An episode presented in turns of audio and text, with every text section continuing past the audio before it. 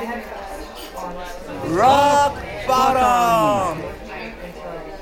ロックボトムポッドキャストチャーリーです今日は、えー年明け一発目ということでもう2月だけどおつかいさんとブルージャイアントのお話ですよろしくお願いします。およ疲れろしくでですす。イェイイェイ。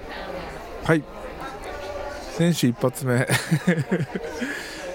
ブルージャイアントお漫画だね。これが、えーっと2月17日から映画が公開されるということでそれに向けてですね漫画のお話をしようということになっております。あ、もう来週ですね、これ。2月の来週？2月の第3週だから、もう来週ですね。お来週の金曜日。え再来週だよ。あー、でも、あの、そっかそっか。ウ Windows のカレンダーだと、日曜が。ああそういうことか。週始めだから。そういうことですね。でブルージャイアント多分知らない人もたくさんいると思います。これアニメなってないよね。アニメになってないんです。ねアニメなってなくていきなり映画化ってすごいよね。映像化が初めてするのは映画っていう。うん。すごいすごい俺これたまたまねツイッターかなんかで、はい。えー流れてきたその宣伝を見てこれは見なきゃと思ったんだよね。え、それ、プロモーション的な宣伝ですか？そうそうそう。ん、でなんで惹かれたかというとなんと音楽担当が上原ひろみなんだよ。あー、あの、映画の宣伝みたいなプロモツイートですか？あー、はいはいはいはい。うん。そうですね、そうですね。うん、で上原ひろみがやるならこれは見なきゃいけないなと思って調べ始めたら、えーお疲れさんがすでに読んでたと、うん。ね、それで面白いよっていうんで、えー漫画買いました、パチパチパチパチ。はい、でこれ BLUE GIANTでつ次が次が BLUE GIANTスープリん SUPREME。SUPREME SUPREME そう。でその次に BLUE GIANT EXPLORER っていうこの3部構成に今のところなってるんだよね1部、2部、3部。で、今、うん第3部の EXPLORER、連載中途。中ってことでねうんで一応スうシュープリームまでは読みましたはい。これ全はい然ネタバレいいっす,、い、いっすよね。もう、ガンガン。だって漫画の話だしね映画でどんな内容になるのかがよくわかんないけど、シュプリームは、あの、海外が舞台なんですよね。うんうんうんドイツ？ドイツからですよね。ドイツですねあれが、えーまずあれもまた面白い。そう面白いでもやっぱ最初多分映画になるのはこのブルージャイアントの1作目の途中ぐらいまでだと思うんだけど全部行くのかな？いや、俺は全部言ってほしいですけどね。でも2時間でこれ全部っつったら結構カッツめだよね。カッツ目ですね。うん。あの、仙台のライブとか、なんか、なさそうな、ジャズイあライブイベントみたいな。ーあのジャズフェスの路上で突然吹き出すってやつ突然吹いちゃってそうみんな聞いてるみたいな。あの先生のところも結構はしょられそうだね。ああそうですねこうかなり練習シーンがこの漫画めちゃくちゃ多いんでうん。どんぐらい どんぐらい活動されてんのかな？なんか突然ものすごいプレイヤーとしてこう出てきたみたいな風になっちゃうのかな。そこは分かんないけどあでもそれでも面白いですけどね。うんうん。とにかくこのまあ主人公宮本大君高校生のねなぜかこうサックスを始めるというとこから始まるんだけど。始まり方結構僕あのチャーリーさんとポッドキャストやるよっつったからあのまたうん。読み直したんですよ。1巻から10巻ぐらいうんだったかな、う。ん。これ2013年の頃の漫画なんで1巻が、うん。うん。僕まだ紙で持ってたんですよ。紙で漫画読んでる小僧の頃だったんで。うんあの1巻から9巻までは紙で持ってて、あのすごい気持ち悪いけど10巻目から Kindle で買ってる。俺ちなみに電子書籍はあのヨドバシカメラのやつ。ああのポイントが美味しいやつですね。そうそう。なんせ20%もつくからねポイント、あれは賢いですよね。思うよ。だって5冊買えば1冊タダだもんまあということで、えーその宮本大君が サックスを始めてで最初は河原で一人でただ吹いてるだけなんだよね。そうですね。河原。あと雨の日は例の場所ですよね。雨の日はあのなんか絶対登れない自転車では絶対登れない坂の上にある。心臓破りの坂の上にある なんかちっちゃいトンネルみたいな。うん、でそこで練習をただひたすらすると。いうところがなあれ結構長いよね。あのその一人で練習してるシーンっていうか。めちゃくちゃ長いですよ。ね上京の方が短いですもんね。東京に上京するした後の方が絶対短いから。仙台編の方がすごい長いですよね。長いよね。舞台仙台なんですよ。先生との出会いは何だっけ？先生との出会いはあの一回あのそのトンネルの場所を教えてくれたあの音楽屋さんのご主人いるじゃないですか。その人がラ,、イブ誘うじゃないですか。大君にうん。宮本大君に、はいはであのはちゃめちゃな演奏しちゃったから常連のなんかお客さんに「うるせえんだよ!」みたいなことをい言われて、初めてのライブショック受けちゃうじゃないですか。あのあ後ぐらいに確かそこにもそこに先生が通ってたんですよね。そこにも先生が通ってて。うん。うんあ一回なんか酔っ払いで絡まれるんだったかな先生に。酔っ払った先生と絡まれて。えっ、とね路上ライブやってるお兄ちゃんたちにあ先生が絡んで下手くそ。るそうそう。そ。うそうそうだそうだ。それうを止めに入ってでもその時はほら先生だってうん。あれないから。あそうだそうだなんかのきっかけでこう習いに行くようになったらああの時の酔っ払いだってなるんだよね。そうですそう。ですあの酔っ払いが実はめっちゃ演奏うまいみたいなよよよくある展開ですよね。であの先生はなんとバークレー出身なんだよね。すごいよね展開がね。バークレーの音大行ってたみたいな。そうそう。ですよね。若い頃はジャズミュージシャンを志していた。そうなんですよいやバークレーってすごい学校でさまあドリームシアターもバークレーで結成されてるしね。こうちょっとうんわかんないけどすごそうですね。なんかその一流ミュージシャンそのなんだろう理論もちゃんと分かってるような人たちのはい。ではほぼバークレーみたいな。えー、あそうんそな感じの。ゆいうん先生ですね、ゆいそうなんですよでそこの先生に、えーサックスを習ってでめきめきと上達していくと。あじゃあジャズすじゃなくても普通に音楽大学としてすごい有名みたいな。そうそうそうそう。へうん、でもなんだろうセッションってやっぱりジャズになるんじゃないのかな。えだからそのジャズ系の人が多いっていうか。クラシックを習う学校ではないと思うんだよね。うーん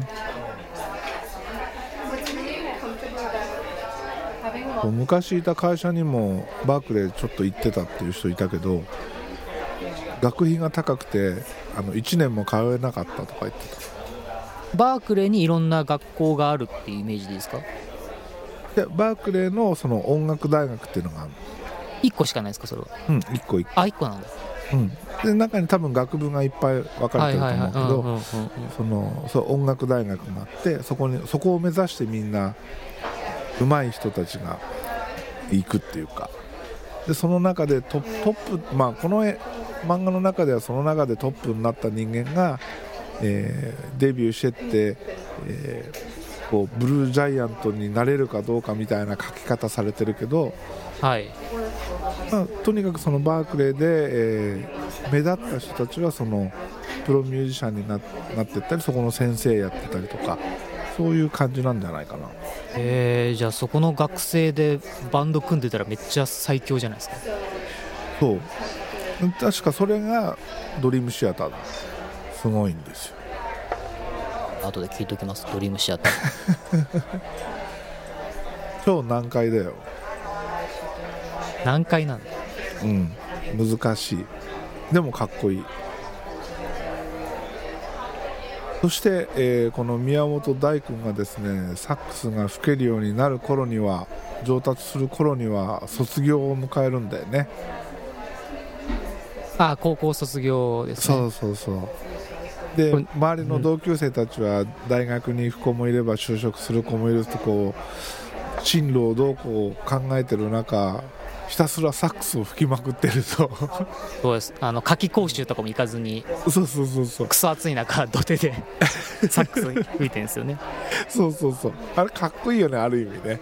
そあこまで割り切れたかっら、そのかっこよさとか、うん。宮本大の凄さはどんぐらいすごいかっていうと365日毎日土手で吹いてるってとこですよね。そうそう。雪の日も雪の日も嵐の日もやばいっすよね。ねしかも夜中までね。そう。かっこよすぎるあれは。かっこいい。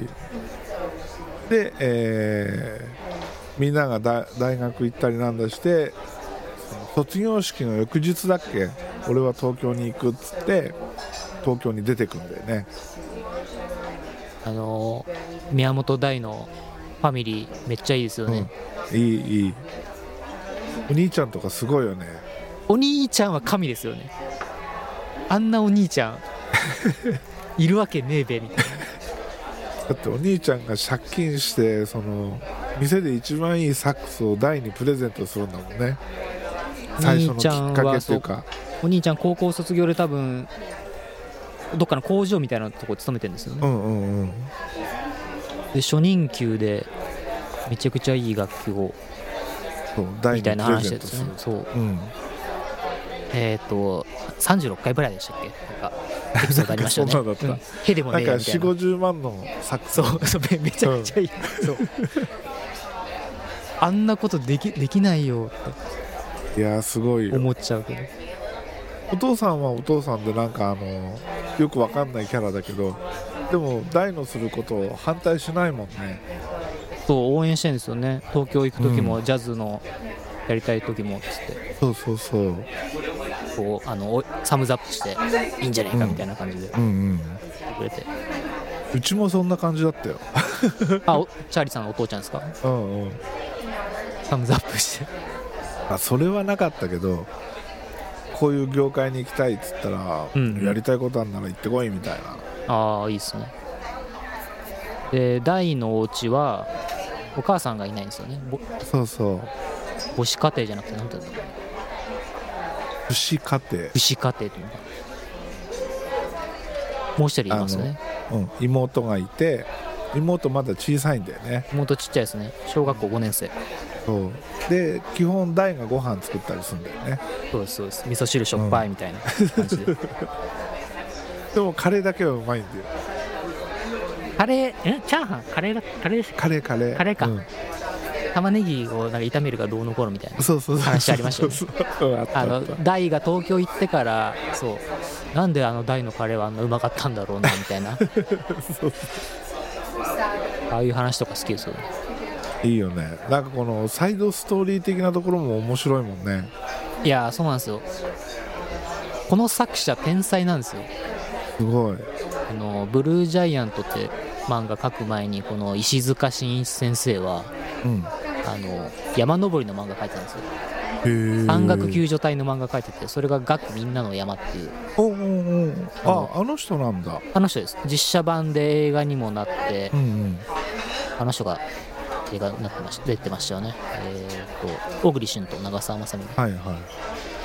あの作者で。そうあの作者が ジャズ漫画だって僕は思ってたんですよ。あのうんそしたら絶対面白いじゃんと思ってうん。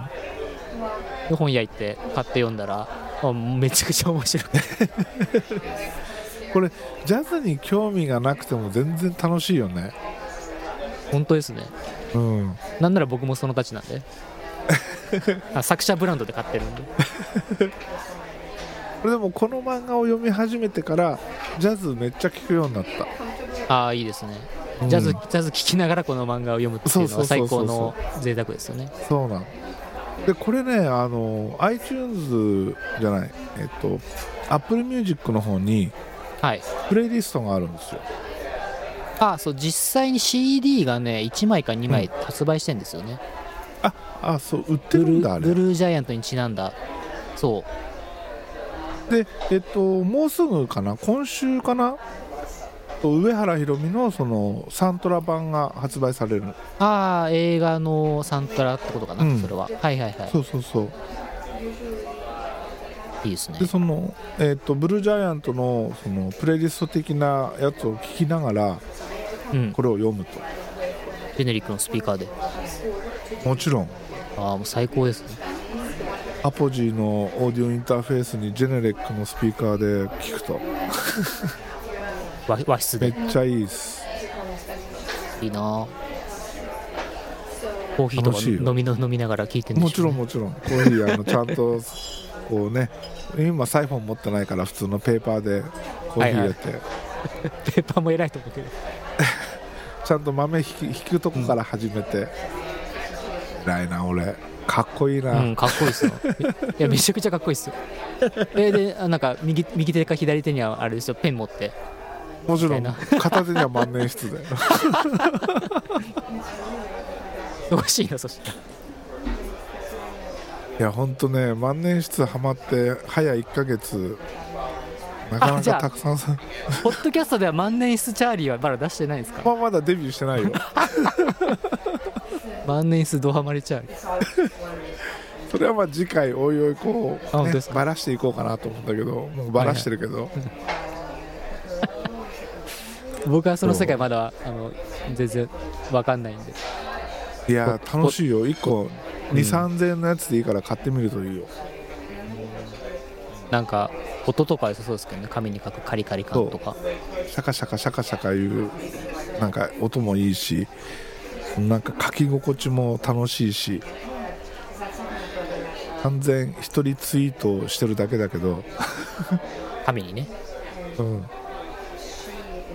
アナログツイートしてるだけなんだけど毎日ノートそうだな多い時で15ページぐらい書いてるかな。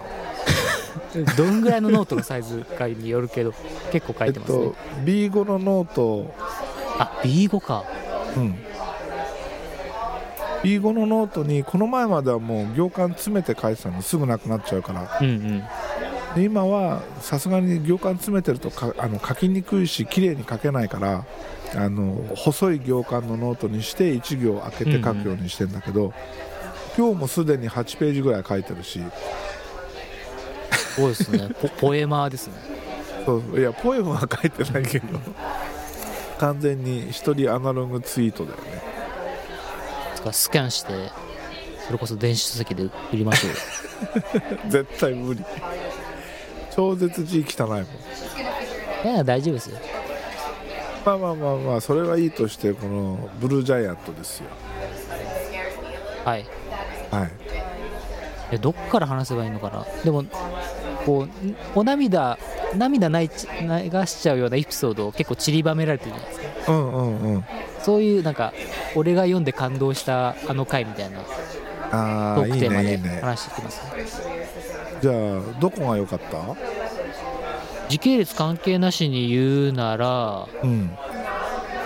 あーどこだろう。あーやっぱ一番最後のあの2人でああソーブルーね。あれソーブルーってああの青山にあるブルーノートのことだと思うブルーノートのこことですよね。そそう。あそう、うん。ブルーノートは僕でも知ってるんですよ。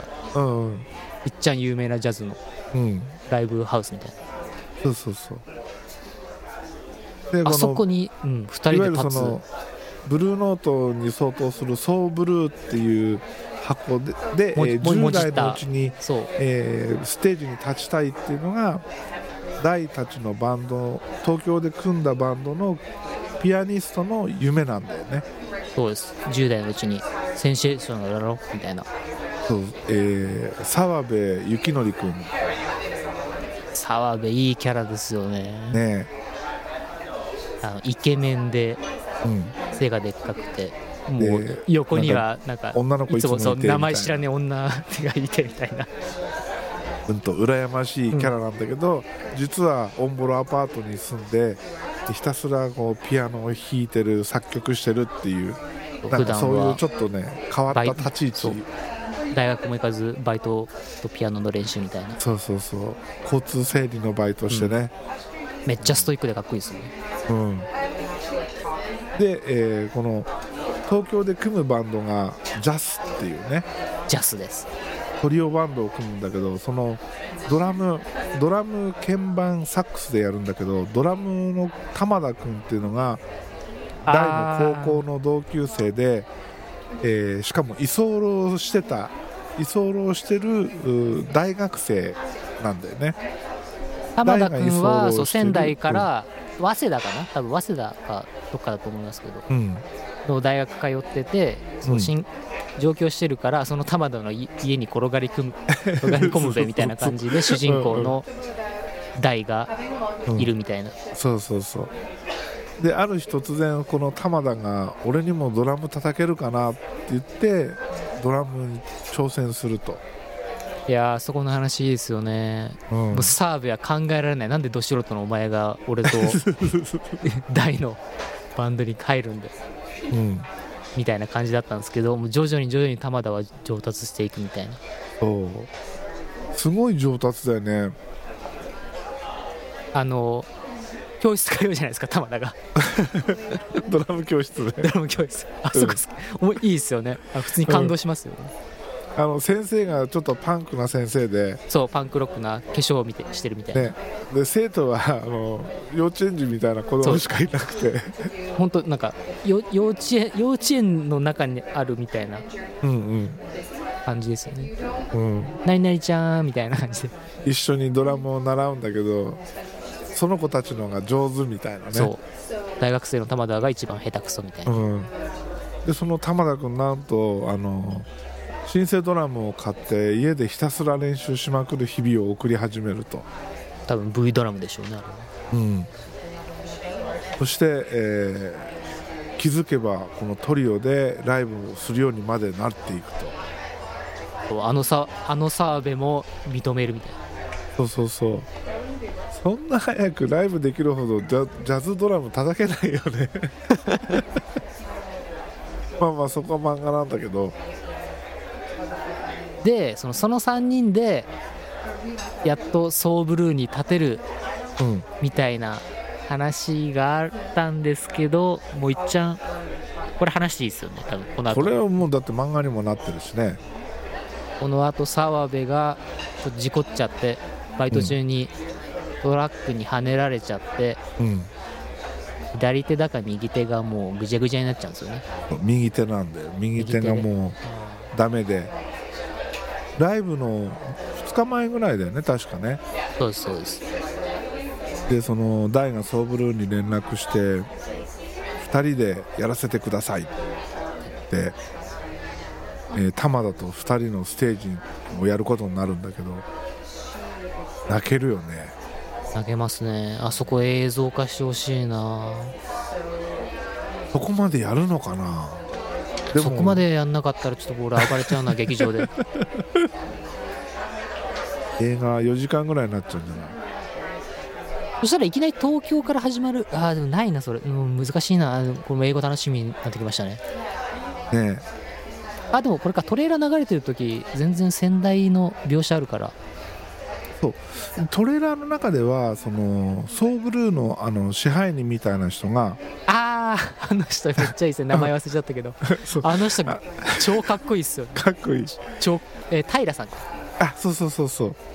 ひらひら平台の平さん。にあそこねあそこね君のと。ピアノは面白くないって怒ったところは出てるからだからソーブルーに絡むところまでは必ずやるんだけど、内臓をひっくり返すような演奏をしてみろお前は。そうそうそうそう。あそこいいっすよね。あの挨拶もなしでなんかファンの人にもサインがなないみたいな。そうあそこ好き。でその後豆腐屋の親父に謝りに行くんですよね。澤部君がでもあの澤部君はでも豆腐がはい。86乗ってなかったよね。あそ そっちに話振ります？86は全然乗ってないですね。86はあれぐ群馬の話群馬の話。これ東京の今東京の話そう今そうシティの話してます。いやあの平さんすごいよね。平さんいいっすよな。タートルネックが似合うおじさん。なんか葉巻とか似合いそうだよね。はい本当にああいう人いるんでしょうね。そう海外のガイタレみたいな あの人たち。いるよね。うん、英語で話して。でみんなからはタイラータイラーって言われてるねそうそうそうそう なんかそっちから名前逆に作ってんじゃないかみたいな言いやすいようにそうそううん。ありますね。スティーブン・タイラー的な。ウィル・タイラー。いや素晴らしいよ。本当面白いよこの漫画おちゃらけがないねでもね。ギャグ的なとこですか？うんうん。ちょちょっとふざけた感じのとこって。うーん確かに。かなりストイックなとシリアスだよね。うんうんうん。うん。ほんのちょっぴりギャグ的な要素あったりなかったりかな。でもでもほぼないな。ほほぼないですね、うん。うん全然僕はこれでいいけど。これもこれでいいでもねあのこれ見てて思うんだけどさはい。なんだろう漫画だから音がないじゃない？ああそれね。作者も書いてましたね、うん。端末で、音がないのになんか音が見える漫画ってすごいよね。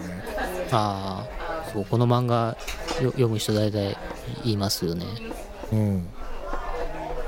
それが映画版では声も音もあるんですよみたいな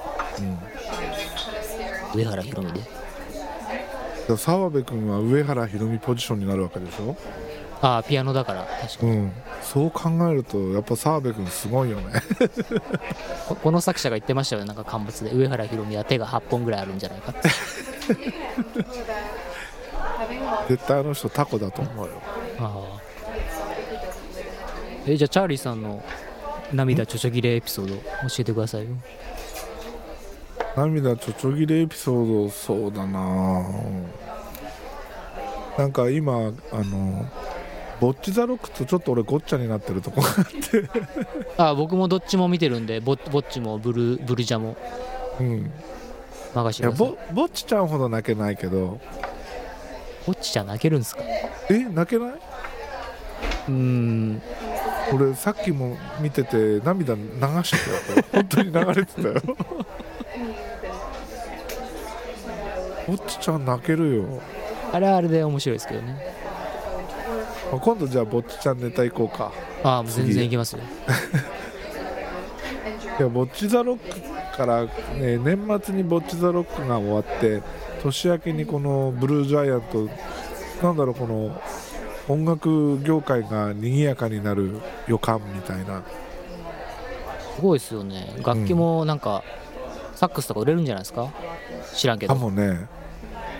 だってあのぼっちちゃんの影響でヤマハのパシフィカってギターがもう売り切れ続出してるらしいからね。ああもうそう。あの作品のおかげで楽器屋さんすすごいらしいすごいらしいです、ねえ、うん、だからもしかしたらこのブルージャイアントがそこそこ人気出ればこのサックスの売れ行きも上がるんじゃないかなともしくはこの V ドラムも売れちゃうんじゃないかなああ V ドラム。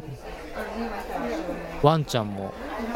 ねもしかしたら。あワンちゃんも人気になりそうですね。なんて名前だっけあの犬？バーナム？あバーナム。バナームじゃないのバーナム。バーナムフォーエバーね。じゃなかったっけ？バーナムラブ？あバーナムラブか。あの初めて大が作った曲ねバーナムバーナムの話もまあいい話ですね。うん。でもちょっとあのバーナムの事故事故に遭っちゃったっていうあれ突然すぎてさ、はい、はい、一瞬ついていけなかったよね。こんなんでバーナムいないなくするのかみたいな、うん、結構ねこの作者その毛がありますね。あのバンバン切り捨てていくよね大事な人をそう殺したり怪我させたり結構額の頃からありますその毛があでもあのバーナムの飼い主もちょっとあれですね。あのリードつなげて散歩させなかったり、ーあー確かに。あの普通に道端で出会った宮本大にバーナムを預けて出張に行くとか、えあれもともとは顔見知り程度の知り合いじゃなかったっけ？えーと夏に炎天下の中でサックス吹いてたら、あのおっちゃん一人来てうん。その楽器に良くないよっつって。ああそっかそっか。話しかけてくれたうんうんうん。日が暮れてからの方がいいよって。そうそうそうそうそう。その人が実はあのあの犬の飼い主だったみたいな。うんうんうん。ちょんべん引っ掛けられるんですよね確かケそうそうそうそう。サックスケースに。そうそうでこらーっつって追っかけてんだけど。そうそう。どうだろう。泣きポイントか。泣きポイントなんか今パッと出てこないな。あのーお父ちゃんのスーパーで大がサックス演奏するああれも良かった。うん。妹ちゃんがね泣いちゃうっていう。妹ちゃん妹ちゃんいいですよね。あの大きいお兄ちゃんとちっちゃいお兄ちゃんっていうあの言い方ね。言い方 あれ好きあれ好きですねうんうんうん。大なのにちっちゃいお兄ちゃん。確かに、あそこ思わなかったな。どっちやねんみたいな。でもなんかさ俺2週目読み始めた時に、はい。なんで大はサックスを突然吹いてんだろう吹き始めたんだろうって分かんなくて。あそれなんか1話ぐらいじゃ全然説明なかったですよね。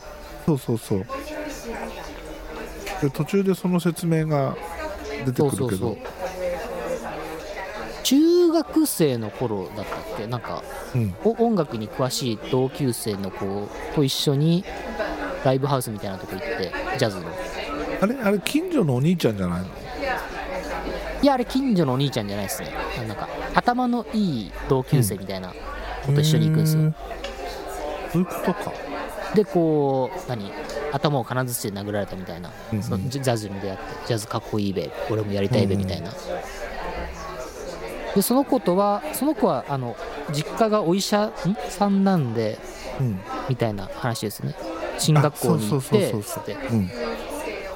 で高校でまた夜その子の家に久々に押しかけて話してなんかあの時ジャズ連れてってくれてありがとうみたいな。ジャズライブ連れてってくれてありがとうみたいな。俺今ジャズやってるんだみたいな感じで。うんうん。でその子に弾かせるんですね。弾かせる、聞かせる？みたいな。うん。そう。聞かせるか。弾か聞かせる。うん。みたいな話だったはずはずです。そうそうそうそう。でもあの学校でもさジャズなんてまだあんのかみたいなこうあーあのねじ時代はギエレキギターだよみたいな。あれねあれよくわかる。俺アイドル全盛のおにゃんこ全盛の時代にメタルにはまって、なんだそれってすげえバカにされたもん。あメタルの方が古臭い感じだったんですか？あの当時。古いとか新しいとかないけどはい。誰も聞いてなかったああそうなんだ、うん。メタメタルがこう下がってた時期みたいいやあのねメタルがちょうど盛り上がってきた時期。なああじゃあいいじゃないですか。盛り上がってるけど世界的にはブームが起こってて盛り上がってるけど、日本ではもうおにゃんあ日本のこはい歌謡業界では、うん。は全盛の時だから。周りからするとなんだそんな外国のわけのわかんないの聞いてんだみたいな。いセーラー服を脱がさないでの方がいいだろうみたいな。そうそうそうそう。そういう時代だったんですね。そうそうそれ大学生の頃ですか？高校。高校か。高校入った頃。こういう時もあったんですね。そうなんだよ。だからその大がジャズジャズっつってみんなからバカにされてる感じああの雰囲気は体験してるなと思って。あれねなんかうんすごい、でも大の中ではジャズずっとやるみたいなサックスんだみたいな強い意志を感じて。でそういう意味だとあの学祭でさそのメインのバンドの前座的な扱いで大ピンでやるじゃん。あそこでなんか救われましたよね。そうそうそう。読んでた俺らはあなんで俺らやろうって思ってたけど、そうあそこでやっとスカッとでしね、かもあの時にセッションする音楽の先生ね。あの先生いいですよね。いい。ね音楽の先生。生徒の名前全員覚えてて。えで効果をやるんだっけ？効果をジャズ風にアレンジしてみたいな、体育館みんな大合唱みたいなね。あれいいですよね。あそこ映像化してほしいな。いや4時間ぐらい映画やればいいえ4時間ぐらいやればいいんですよ映画。まあ一部二部で分けてもいいけどね。そうなんですよ。その先生もあんまりこう音楽の授業なんて受験に意味ないべみたいな感じでこううん。軽くあしられてたけど、あのら学祭の後先生もなんか写真撮ってくださいみたいな感じで人気者になるみたいな。であの大が一番初めて書くサインはその先生うんそうそう。がやってたんですよね。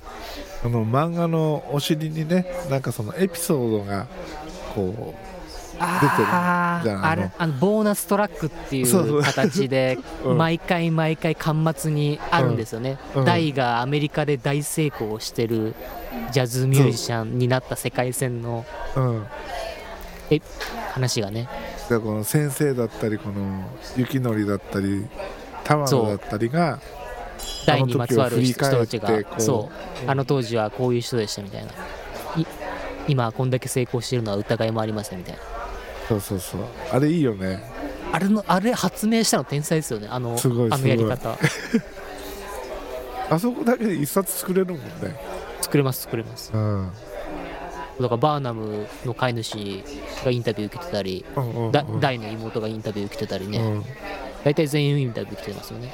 先生も、あポルシェだ。ポルシェか。ポルシェですね10 年後ポルシェみたいなまだ買ってもらってないっつって。フェラーリではないですね。ポルシェなんですね。ポルシェ先生は語り出したら止まんないな。もうなんか2時間ぐらいいきますよ。いろいろ出てくるけどキリがないね。いやこのまま行くくとと、はあのー次のやつも行きたくなるもんね。でもこの東京までで止めとかないというん、収集つかなくなるいいエピソード泣けるエピソード。これねでもこのブルージャイアント見てるとさはい。なんだろうジャズジャズに限らずっていうかそのこの中では特にだけどその即興をすごい求めてるじゃない。あーはいはいはいはい。即興でどれだけ力強く速いフレーズを吹いて、えーみみんなと戦うんだみたいな雰囲気があるじゃない。うんうんでもなんだろう。その即興ってインプロビゼーションとかインプロバイズドとかって言うんだけどさ。うんうんそういうのって別にジャズだけじゃないじゃんと思うんだよね。でもなんかジャズこそがみたいな話があって。そこはね俺ちょっといやもうちょっとロックにも寄り添ってよって思うんだよね。ああそういうもんなんですか？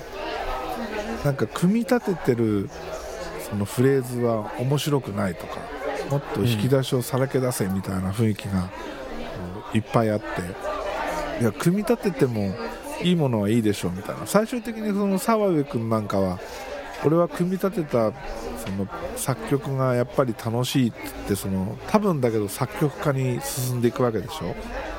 あの雰囲気からいくと。腕もあれだし。そうプレーはもう難しいから、うん。作曲家としてあの育っていくんだと思うんだけどその作曲もさソロの部分は多分大まかな作曲しかしないんだろう。けどそんでもその中でも組み立てて多分作っていくはずなんだけどうんうん。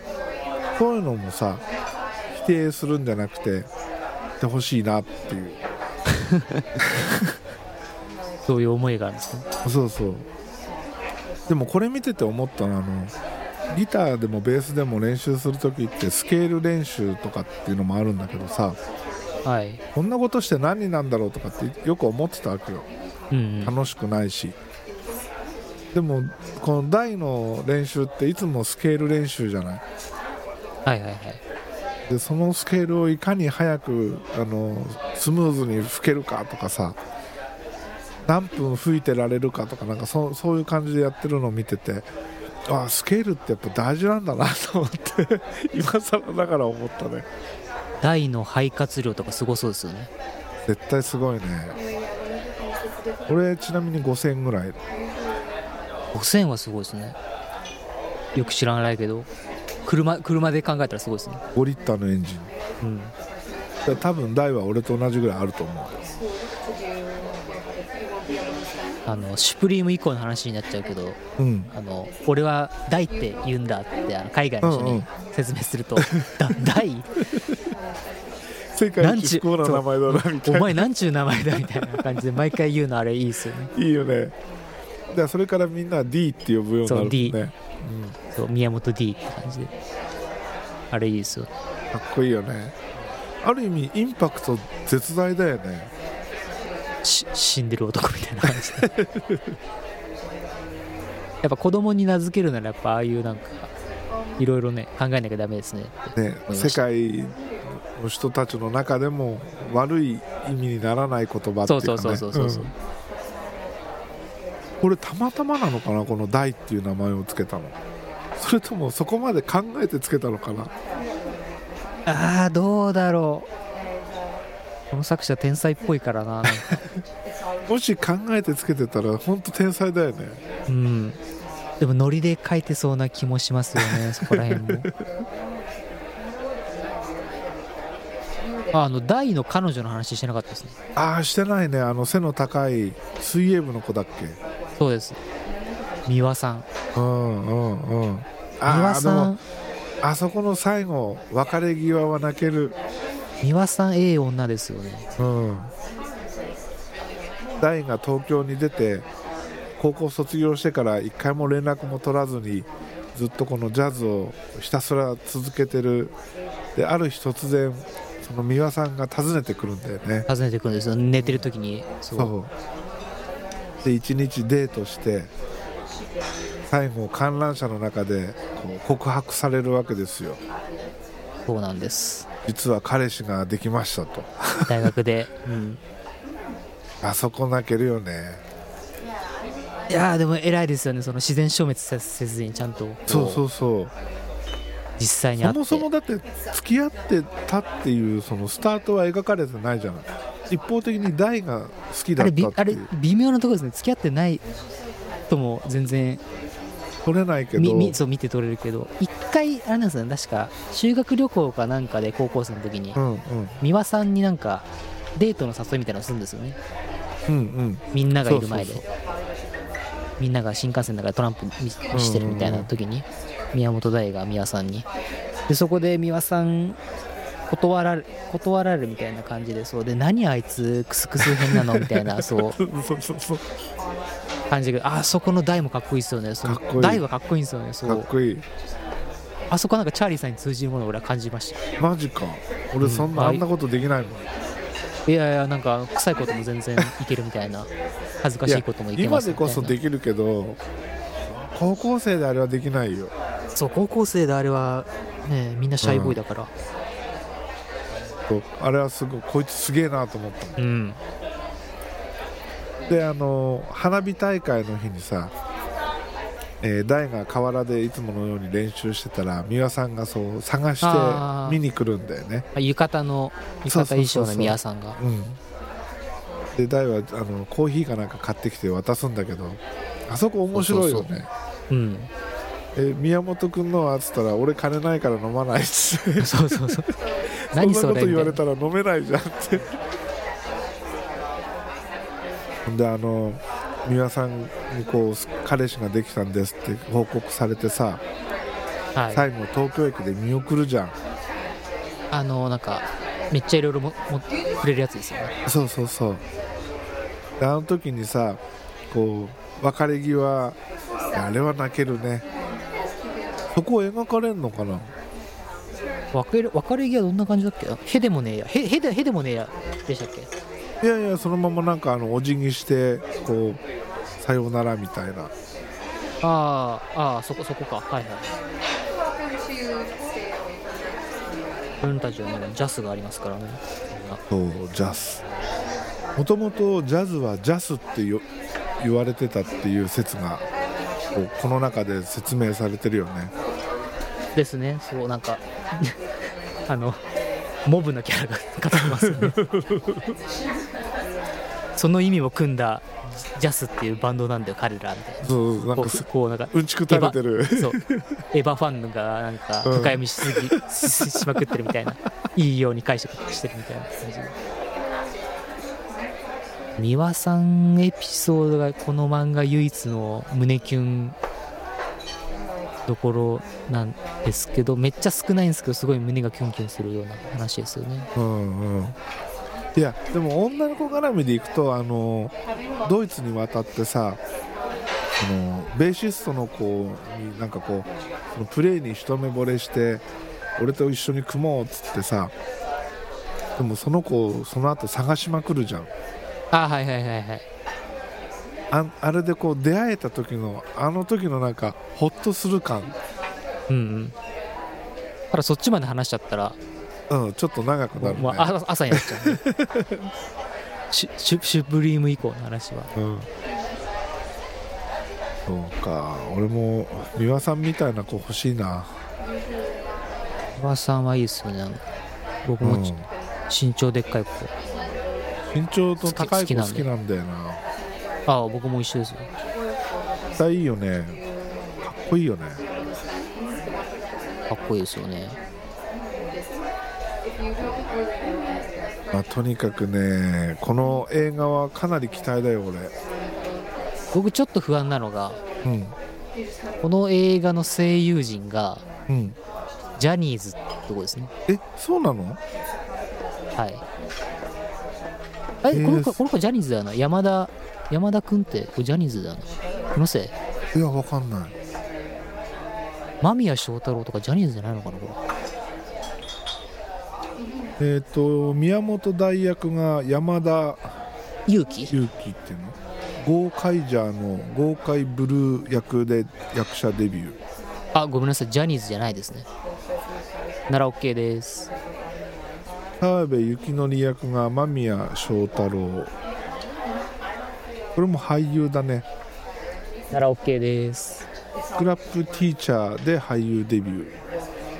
そして、えー玉田の分が岡山これなんて読むのこれ。天音？あまね女の子みたいな名前ですね。ね。えー中学生日記で俳優デビュー。ってことでジャニーズじゃなさげだねどれも。ですね。よかった。僕の思い違いですあとなんだろう声のイメージが合うかどうかだよね。漫画ってさ頭の中で勝手にこう キャラクター作ってるからさ、なかなか難しいとこありますよね。そうそう。全員が全員この見る人全員が納得できる俳優のその声優のキャスティングって無理じゃない、もうもうほぼ無理ですよ、ね、どこまでこう自分の中のそれぞれに一致するかっていうところがちょっと心配だけど逆に映画見てから漫画読めば、もうあー。もう山田山田君が宮本大みたいな感じでうん。うんいいですけどね。うん。あこの山田裕貴君っていうのはあれだね。東京リベンジャーズにも出てたんだね。大リベの誰なんですかね。わかんない。東京リベンジャーズとしか書いてない。ドラケンですって。あドラケンなんだ。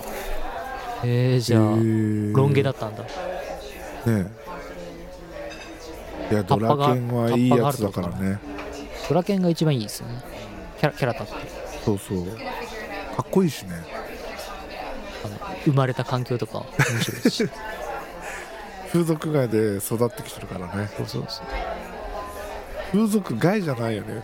風俗事務所で育ってんだもんね。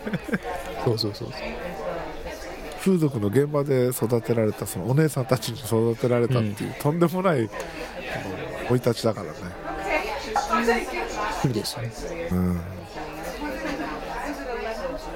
あれこの間宮祥太朗っていうのも東京リベンジャーズ出てたのみたいもうもうほぼ遠いリベですねそしたらブルージャイアント。ね反社の集まりですよ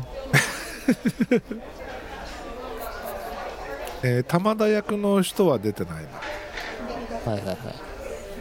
あでも「キングダム2」に出てたみたいよ。キングダム2の誰なんだろうこの人。他のキャストも見たいな。この3人しか出てない。他はあれなんですかね。やっぱこういう作品ってキャストで女の子を呼んでくるみたいな見る人を引っ張るみたいな感じだからそれ以外はこうちゃんとした声優さんみたいな感じなのかな。確かにキャキャスト全然発表してないですね。ないよね。えゆい先生とかめっちゃ気になるけど。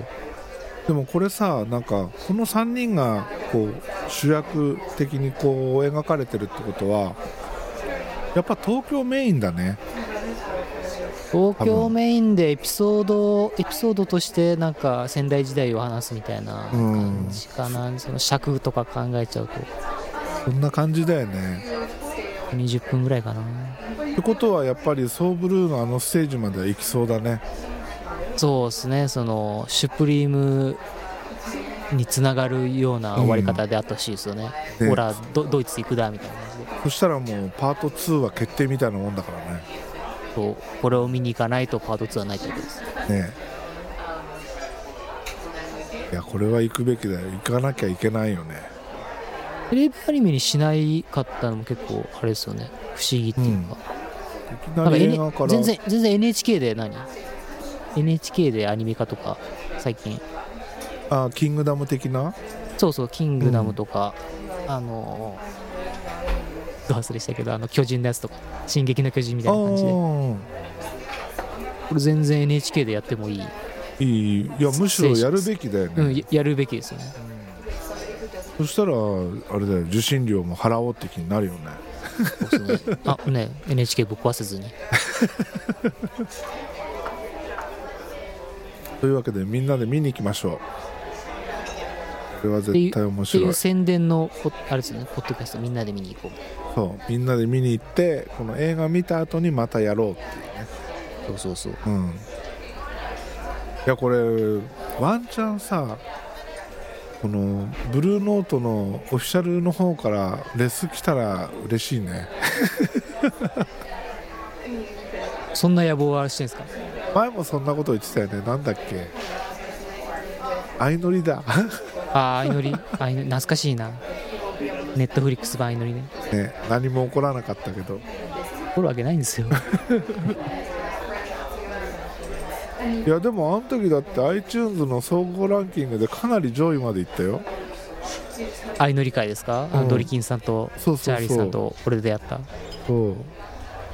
30位ぐらいまでいったよ。それすごいななんか。俺見た中では。ポッドキャスト全部くくりでってことですか？へそうえ日本のランキングで、えっとさと総合ランキングの30位ぐらいまで行ってたから周りは「オールナイトニッポン」とかあんな番組ばっかりの中にロックボトムってみんな頭おかしかったんですね。これまた聖地巡礼的な楽しみできそうですね。これ聖地巡礼だと仙台と都内か東京のなんかお台場の方で練習しましたよね宮そう本台は。そうそうあのー船着き場みたいなとこね。そうそうそうそうそう。あの観覧車の中からあそこで俺いつも練習してんだみたいうんうんうん。な説明してるもんね、いやでもこのブルーノートの聖地巡礼行く前にボッチ・ザ・ロックの聖地巡礼だよねそれだったら。あーああっちですね。えっ、ー、と三軒茶屋じゃなくて。う下北？下北。下北とあのどこだっけ？金沢八景だっけあれ。ああちょっと遠い。あそこか。ぼっちちゃんのお家の方、そうそうそう。ぼっちちゃんは初の路上ライブやるとこ。あと時間もあったら江ノ島の方まで。そうそうそうそう江ノ島ね。みんなで夏休み最後の思い出作りに行った江ノ島ねぼっちの話しちゃって大丈夫ですか？いやブルージャイアントに戻すしかない。よ力技で戻しちゃったけど。ブルージャイアントブルージャイアント。えなんだろうでも端末のあの本当にボーナストラックはすごい発明だと思うんですよね僕は。うんあれは本当面白い。その最後にさもう一つなんかあるじゃん。あ作者のうん。コラム的なあれですよね、あれも好きですね。あそこは俺全然読んでないんだけど 東京編でうん。3人がジャズ練習するあのあジャズバちー小さいジャズバーあるじゃないですか、うん。あそこのマスターのお姉さんというかおおばちゃんというか、うん。あれあの人もいいですよね。いい。この人素晴らしいね。あの人そう洗いあ洗い物しながらな 泣いちゃうみたいな。そうそうそうそう。俺たちソーブルーに出るんです一番お世話になってるあなたに初めて言いますみたいな。でもあのおばちゃんがこうなんか心の中で思ってることをちらっと書いてある中にここでライブさせてあげられなかったみたいな。私うんうんにうん。勇気がなかったみたいな。あれ、なんか深いなと思って。わここで上げたせいでこの子たちが大成しなかったらみたいな。そうそうそう。いうそういう意味んのやつですよね、お客さん入らなかったらどうしようみたいな。うんうん。でもなんだかんだ言ってジャスの最初のライブはお客さん4人だからね。ああ。うん。そうだったっけ？なんか忘れちゃったの。確か4人。4人。うん。あのあれか。チラシ配ってるやつか。そうそうそうそう。あああれかあれかあれかチラシ2000枚配って1人しか来てくれなかった。そうそうそう。チラシをもももらった人が1人しか来てくれなかったけど、あと常連さんが23人いたっていうね。そうそうそう。ああいうの見たらなんか俺も行ったことないけどジャズバー注文に行きたくなるな ないるなる。感じありますよ。なるチャーリーさん行ったことああります？ジャズバー。あるよ。ああ。いいもんですかやっぱかっこいいよ。なんかおしゃれだよねジャズバーって。うん。なんか生の演奏ってだけで普通にテンション上がりそうだけど。うん。あのね六本木にも、えー、と生演奏してるジャズバーがあってうん、うん、昔はそこよく連れてってもらって。おおあと青山かどっかでも行ったな。そこは本当なんかおしゃれな店で。ブルーノートチャンスか？いやブルーノートじゃない本当に小さいステージがあってうんうん。なんかシックな感じのジャズバーだったな。姉ちゃんとどこ入ろうかっつって適当に入ったらそういう店で。ああ薄暗しいちょうどいいみたいな。そうそうそう。はい。で出がけにウッドベース触ったことないんですけど持たせてもらっていいですかっつって持たせてもらったらみんなから、はいはいなんかベテランに見えるねって言われて。めっちゃ弾ける人に見えるよって言われた。やってる感出てる？そうそうそう。ウッドベースってあのシュシュプリームであの子が持ってためちゃくちゃでかいやつ。そうそうそう、まあ、いわゆるコントラバスってやつね。うんそうそうそうそう。あれでっかいからさやっぱ体が大きいと似合うって言われて、ああなるほど、うん、で持ち方とか教わってで構えてたら「いやほんと弾けそうだよね」って言われた。いやいいじゃないですか褒められたねえ。昔からなんかそのいかにその何プレーをせずにうまく見せるかっていうのを結構考えてたことがあって。ああ例えばギターをこう抱えただけであこいつ実はいけんじゃね？えみたいな、いややってる感こいつできるかみたいなそう。そうでスキーでもその滑ってないんだけど立ち 立ち振る舞いではい。もうああいつもしかしてうまいんじゃねみたいなどうやったら演出できるかっていうのを結構考えてたゲゲレンデのベンチに座ってる所作みたいな感じで。そうそうそうそう。だからねなんか何でも意外といやこいつ実はもしかしてっていう風に見えるみたい。よいいですね。俺もどっちかというとそっち系なんで こいつできる感でもそういうの大事だよね。はったりもんね大事ですそよう。だって弾かなきゃ絶対わかんないもん。そうそうそうそう。あとあれだ。あれもいい話でしたね。あのジャスのライブしてる時にうん。あの澤部君長野出身じゃないですか。うん。澤部君長野出身で実家はピアノ教室なんですよね、うん。お母さんがやってるそこにあの一番めちゃくちゃ上手な子がいて、うんでその子がとある事情で夜逃げみたいな感じで、うん。家族みんないいななくくなっちゃって。その子は今でも楽器やってるんだろうかみたいなのを、ずーっと澤部君の中で心の中で残ってるみたいな。そう。うん。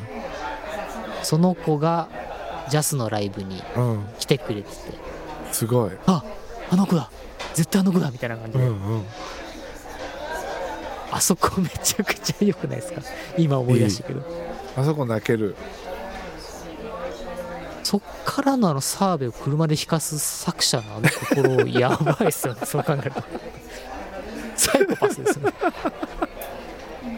確かに。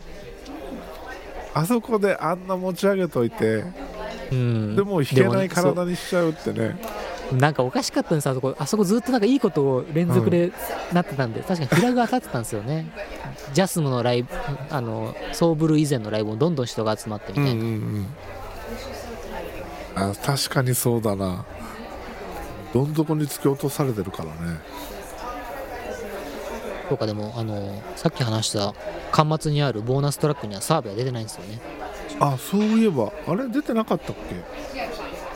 出てないか出てない。玉田は出てるんですよね。玉田は出てる。うん。だから腕の状態とかまだわかんないはず。えー、なんか出てた気がする、出てた？えー気のせいかな。なんか勝手にもうみんなが出てるっていうなんか主要メンバーはみんな出てるだろうみたいなノリがあるからそう思ってるだけかな。何巻で事故んだ？9巻かな？9巻で事故確か9巻の終わりぐらい9巻は事故ってないですね。9巻はあれだ。あの澤部君があのソーブルーのピンチヒッターであはいはいはい。出るやつだ。うんうんうん。どっか海外のミュージシャンの、えーキーボードが来れなくなって、これなくなるみたいな代わりに弾いてくれっていうね。そう。ハイラーさんにまた言われてみたいな、であれだ。10跳ねられるの？は10巻ですね。であそこでさあの澤部が事故った後にさ事故った後に、ソーブルーのステージを終わらせた後か大たちが2人でソーブルーのステージをあお見舞いに？終わらせた、うん、あの後にさ俺はこれが最後かもしれないと思ってステージに立ったけど大は違うだろうって。お前はこれから始まるライブの1回目だと思って立っただろうっていうシーンがあるんだけどさうんうん。あそこあのこれが最後かもしれないって立った澤部は本当に最後だったと。ああそうよ予言しちゃってたんですよね、うんうん、でこれがこれからの自分の音楽人生のスタートだと思って立った台はどんどんでかくなっていくと。うん。なんか深いなと思ってさ。やっぱこれが最後かもしれないと思ってやっちゃダメなんだね。ああなんかポジティブな意味でそう言いますけどねな何事も、うん。みたいなうん確かに。難しいですよね。でもいい話だ。よっぽどだって夢が叶うってなると最後かもしれないって思っちゃうもんね。思っちゃう思っちゃう。ん。まあでも大にとってはソーブルーのステージは夢じゃないからね。う通過点なんですよ。大は一日も止まっちゃいけないやつだろそうって今え僕 Kindle 引っ張り出して読んでますけど。あブラウザから読んでるけどだからあのこのバンドを解散しようってなるわけですよ。そこね。そう。ささ事故ってる澤部から言うんですようんうん。ね解散しようぜで宮大は分かったっつってうん。分かっただけで玉田はちょっと待ってちょっと待てみたいな。いやでも玉田からしたらさせっかくあんだけ叩けるようになってあのバンドなくなったら俺な何したらいいのってなると思うもんそうそうねもうあの大学か通ってないってお母ちゃんにバレて。今ジャズってのやってるんだ。だからあの留年させてくださいみたいな、なんか俺大学の時ってさはい。一応音楽学科だったわけよ、うんうん。ね、ジャズやってるやつもいればほとんどはクラシックやってるやつばっかりだったけど、ああそういう畑が多かったんですようん、だけどなんだろう俺はミュージシャンになりたいんだって言ってるやついなかったな。ミュージシャンってその声楽家とかも含めてだけどこれで食ってくんだって頑張ってるやつっていなかったなと思って、だから誰もそんな世界に残ってないんだなって 思あうんだよね。ーあもう当時からなんかビッグマウスっていうかうん。だった子が。いなかったね。ぱいなかったんだ、うんまあ、バブル真っ只中っていうのもあって景気が良かったからさなんだろう普通に仕事就職した方が稼ぎがいいとかさ、うんうんうんだからあえてその苦労してミュージシャン、まあ、そのいわゆる音楽家の道に行かなくてもっていうのはあったと思うけどでもなんかそういう夢を語るやつっていなかったな、まああ、ほとんどいないんだろうけどねその二十歳とかになっちゃうと。あそうですね。ある程度なんか自分の限界みたいなのも知れるし。うん。そろそろこう大人になならなきゃいけないみたいな。そうそう。時期でもありますし。俺ぐらいだもん。だってレコーディングエンジニアになるみたいな。ああ いいですね。なんかかルフィみたいでいいじゃないですか。そうそうそうそう。レコーディングエンジニアに俺はなるまたバカ言ってるよこいつはみたいな感じで。であてもなく俺もう東京引っ越すわみたいな。じゃあなっつって出てったから。いいですね。あのふ船一個で。アルビダとか。ルフィみたいででコビーに出会うんでしょ？そう。でアルビダの船につ拾われたと思ってたら実はシャンクスの船だったみたいな、ああめっちゃいいじゃないですか。そう。そんな感じだよね。なんかワンピースに例えると。えー、いきなりシャーリーさんシャンクスの船に乗ってたんですか？そう四皇の一人じゃないですか。そう。いやそんなとこにいたんですねそんな感じだったよ。だから見習い海賊みたいなジャンルかな。あそうワンピースでそうそうそうまあまああー。コビーみたいなもんだね。だだからゴールド・ロジャーの船に乗ってたバギーとシャンクスみたいな。そうそうそうそうほんとそんな感じ。すごいじゃないですか。すごいじゃないですか。そんな感じだったよ。冥王シルバーズ・レイリーとかもいたんですね。いたいたかっけえいたいた。うん。シルバーズ・レイリーいやもしかしたらあの人はロジャーだったのかもしれないけど。ロジャーまだ生きてるんですか？チャーリーさんの世界線だと。生き生きてるよまだ。生きてる。生きてる、うん。おおいいですいいですね、まあまあでもロジャーってほどなんか立派な大人じゃないけど。うん、いやそんなこと言ったら怒られるの 打ち首食らっちゃいますね。でもへー本当かっこいい。そんな感じだったよ去年の暮れもね大学の同級生のおばちゃんたちと飯食ってたんだけどはい。言われたもんね。だってそのなんかああいう学校行っててそういう学科にいてでその道に進んだのってあんたぐらいだよねって。うんうんうん。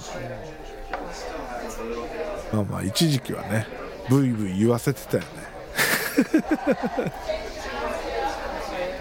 宮本大は飲み屋であの酔いつぶれてる時にあのタコみたいなおっちゃんにこう楽器なんか弾いててミュージシャンで楽だよなみたいなこと言われて、うんうんうん。ジャズなめんじゃねえみたいな感じで 乱闘になるけど。チャーリーさんもそんな時代があったんですね。いやそそんなそこまで暴れないよ。エンジニアなめんじゃねえ あの時もねお兄ちゃんがこう身元引受人として出てきてくれんだよね。すごいですよね。多分仙台から来たってことですよね、そうそうそう。次の日。あの兄ちゃん本当できた人だよね。あの兄ちゃん仏様ですよね、うん。作中で一回も怒ってないっすよね。怒ってないよ。弟に対して、うん。うん。全全皇帝お兄ちゃんみたいな感誰に対しても怒ってないよね。じでうん、だって大が東京行きたいって言った時もその妹をさ説得する説得するっていうかなだめるのにさお兄ちゃんしこいてたしさ。そうですね。それが一番大変だみたいな話してましたね。あのー昔のエピソードであの震災の時のエピソードあるじゃないですかこの漫画。仙台だから。うんうんうん。ガソリンスタンドでお兄ちゃんがバイトしててそこに当時少年だった宮本大がうん。手伝いに来るみたいな、うんうん。並んでる車にあの1000円分しか入れれないっていうのを断ってくるみたいな、うんみんなに話してくるみたいな。あそことかもいいですよね。であのスタンドもね人員整理でクビになっちゃって。なんかあのスタンドのバイトの様子とかも楽しげでよかったですよね。なんかなんかあの辺もあれだよねイニシャル D にかぶるそうよね。そうそうそうそうイニシャル D を思い出しますよね。匠が働いてたみたいな。そうそうそう。宮本大はあそこでバイトしてましたよね。えっ、と寿司屋さんでなんかネクタイしてる。あはいはいはい。あれはどいわゆるどこだ？あれはすスシローじゃなくてあれは回らないお寿司屋さんですよねあれちゃんとした寿司屋でしょ多分でもチェーン店のあのなんだっけあの有名有名なおっちゃんがトップにいるえ？す寿司三昧？寿司三昧じゃないかなあれ多分。あれ多分寿司三昧なんですよね。行ったことないけど。そうなんだ。多分そうだと思う。ああ今 Kindle で10巻パラパラめくってますけど。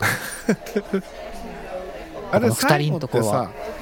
はい。一番最後その、えーブルージャイアントとしてのそのあれ10巻で終わりだっけ？10巻で終わりですねこれ。ね。一番最後ってどう終わってたっけ？旅立っていくとこで終わるんだっけ？えー、っとあの空港の搭乗ゲートを。ああはいはいはい。でへへでもねえやで。うんうんうんうん。最後は澤部君に電話するんですよね、うんうん。俺はお前のピアノが好きだ。うん。臭いこと言ってで息のりは泣いちゃうみたいな。かうんうんっこいいですよね。感動だよ。やっぱこれ早く見たいな。ここで終わったら完璧なんですけど。ねそこまで行ってくれたらね。いや俺は行くと信じたい。本当にここで。でも逆にそこまで行っちゃうともうはしょりすぎててこれ大丈夫かとも思っちゃうしなまたやんなきゃいけないですね。ブルージャイアント映画見たよトークを、うん。そしたら。やらなきゃもう。あっこよかったよねとかあそこなかったよねみたいな。穴埋め会やんないとね。うん、そうですね。我々で保管しないと。そう。少しでもブルージャイアントに貢献しないと俺らも青い巨人になれるかもしれないから。巨人なんですね。あジャイアント。かそうか。青い巨人。サイカノみたいになんかろ7回も8回も言ってくださいよ。そんなんやったっけ最下の。いやチャーリーさんが映画に見に行った回数。ああはいはい。そう 7, え7回見に行った。7回。やばいですね。ブルージャイアントも多分その得点つくよね。今時のアニメってみんな得点つけるから、そうなると通っちゃうだろうね。ワンピースみたいになんならゼロ感とかで出しそうですけどね。うんうんうん。ブルージャイアントゼロ感商法みたいな。欲しい。ダメだ。でも俺今はちょっとお金セーブしないとな。車をどうにかしなきゃいけないから。あ車か。ペンペンばっか買ってるから。ペンとインク。いやペンはもうこれで一段落でそんな岡ちゃんのカメラみたいなこと誰誰も信用しないですよ。いやいやいや桁が違うからあの人たちと。丸が一つ二つ違うから。なんか噂でハリオのガラスのペンを買っただか買ってないだか。買った。買った？ガラスのペンっていいあいいんですか？うん。へガラスのペンってあのペン先がさなんていうんだろう、はい。細い刻みがいっぱい入ってるのね。えうんうん、でうん、貝殻みたいな感じかな？いや貝殻とは違うけど。違う？うん。グーグルか。でこのペン先をその万年筆のインクとかにちょんとつけるとその隙間にインクがスーッと上がってくんだよ。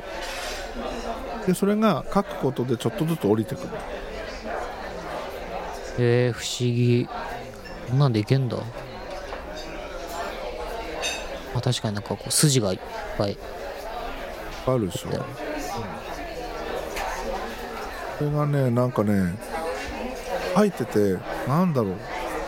書き心地がいいとかどうこうじゃなくてこれをで書いてる俺かっけえみたいな。ああそそっちか。そそっち。で水であのちょちょちょんってやるとすぐインク落ちるからあの、うん。違う色に変えるのも簡単だし。万年筆だと洗浄して乾かしてってるから2日ぐらい使えなくなるからそうすると色変えるだけでも大変なんだけどガラスペンはその場でちょんちょんって色変えられるから。そしたらなんか駅前のスタバとかでなんか嫌だったらもっとかっこいいんじゃないですか？今度やってみようかな。え声かけられるんですよ。ああの人何やってんの？みたいな。そうだよねスタバとかであのカカップに水くださいっつって水だけもらってさでそれで洗いながら書いていけばいいんだもんね、怒られちゃう怒られないでしょ。怒ら怒られない？怒られないでしょ。Z 世代に写真写真撮られますよ ああいつ超ウケるみたいな感じ。でそれで覗かれたらめっちゃ汚いんでしょ字が。なんだこれみたいな。あそうそう。な何書いてんだろうってちらって見た。ら小学生かよみたいな字書いてたりしたね。あこれか。ハリオサイエンス毎日使いたいガラスペン。そうそうそう。ブライド？ブリッド？えっ、とね俺買ったのはあの柄の部分がくびれたやつ。ああキュッてなってる。あこれか。毎日使いたいいやこれは本当ねおすすめだよ。竹不良やペン先の終わりなどガラスペンの修理も対応します。ペン先の削り直しのみの場合は無償。火を使う加工が必要な場合は2000 2200円。税込み。多いな。ハリオサイエンス。これはね元箱捨てちゃダメなんだよ。元箱取っとかないと送れないから。ああ。壊れる前提で。うんいやなんかなんだろうこのガラスとしての完成度もやっぱ綺麗だよ。ああやっぱハリオうん。めちゃくちゃシンプルだし。多いですね。ガラスペンって装飾がついてたりして派手なの多いんだけど。そうですねそうですね。今ガラスペンでググったら結構赤とか青とかなんか、ファイナルファンタジーにでの時に出出てきそうな。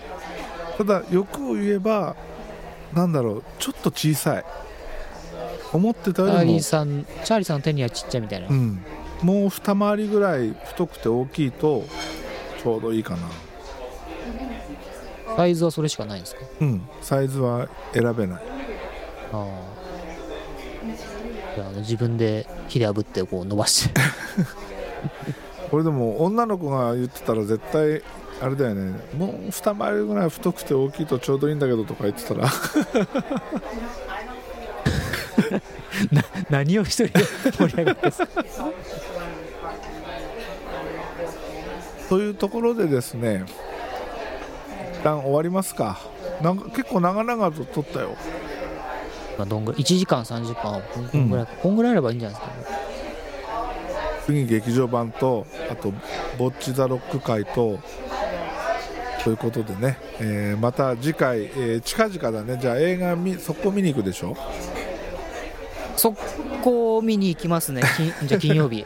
いや金曜日金曜日また。金曜日は無理だよ俺金曜日仕事だもん。だから俺最短で攻じゃない。土曜そ速攻じゃないです土曜かか土曜。日曜だな。金曜やってくれるなら金曜行こうかな。よ金曜の夜でも。あ金曜の夜ね。金曜ロードショーですよ。確かにそれもありだな。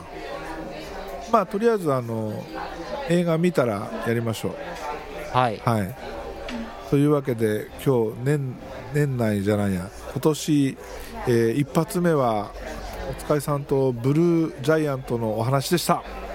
いや2023年いきなりなんかジャズ漫画のお話ってめちゃくちゃおしゃれですよ。シャレオツだよ。もう俺今度からもこのチャンネルシャレオツに変えていこうと思って。あじゃああのわ ね一人でしゃ一人で喋ってる時ワイワイガヤガヤの声もあれほらもも。一応あの海外のカフェノイズだからさうんうん。ちょっとシャレオツ感出してるつもりなんだけど。ち もうちょっとジャズっぽく。ょっとジャズっぽくか。難しい注文かもしれないけど。